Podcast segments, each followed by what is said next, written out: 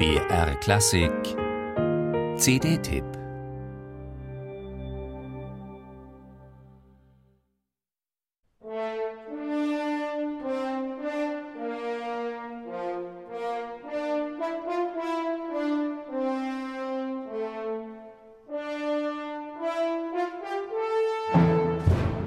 Von Anfang an fasziniert, mit welcher Entschiedenheit, Klarheit und Souveränität Bernhard Haitink Gustav Mahlers Riesenpartitur anpackt.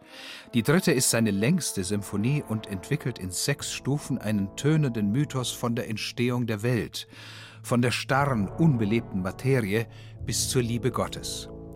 Nach dem Einmarsch des Frühlings folgen die Streicher des Symphonieorchesters mit zartem Schmelz Malers Worten, was mir die Blumen auf der Wiese erzählen.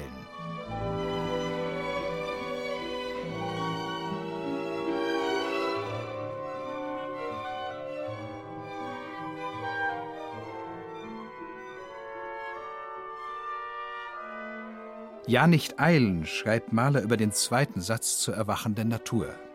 Haitink hält sich daran, meidet zugleich aber jeden Anflug von Sentimentalität, was die innere Größe seiner Malerinterpretation ausmacht. Traumhaft gestalten die Musiker des Symphonieorchesters ihre zahlreichen Soli. Wann hat man das Posthorn im tierischen dritten Satz je so schön gehört wie bei Martin Angerer?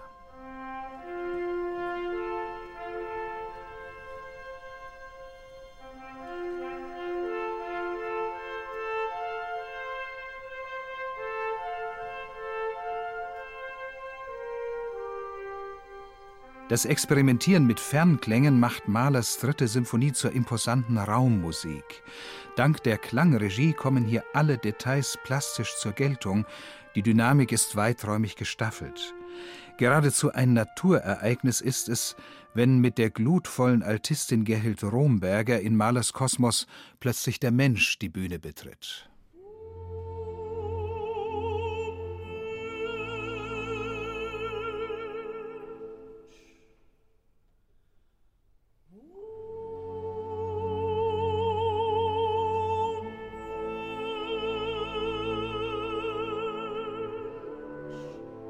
Ein magischer Moment wie die Mahnung der Erda in Wagners Rheingold.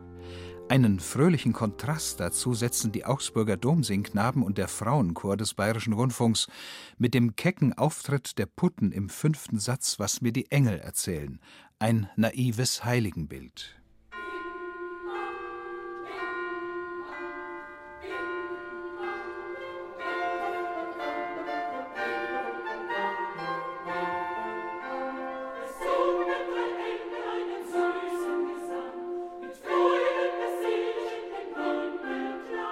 Bernhard Haitink ist mit seiner immensen Malererfahrung Außergewöhnliches gelungen.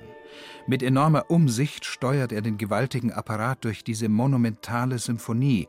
Gekonnt disponiert er Spannungsbögen, schafft geistige Zusammenhänge. Und wenn Mahler in seltener Zuversicht mit der finalen Himmelsmusik sein Weltgebäude krönt, vollendet sich eine Sternstunde zum Niederknien.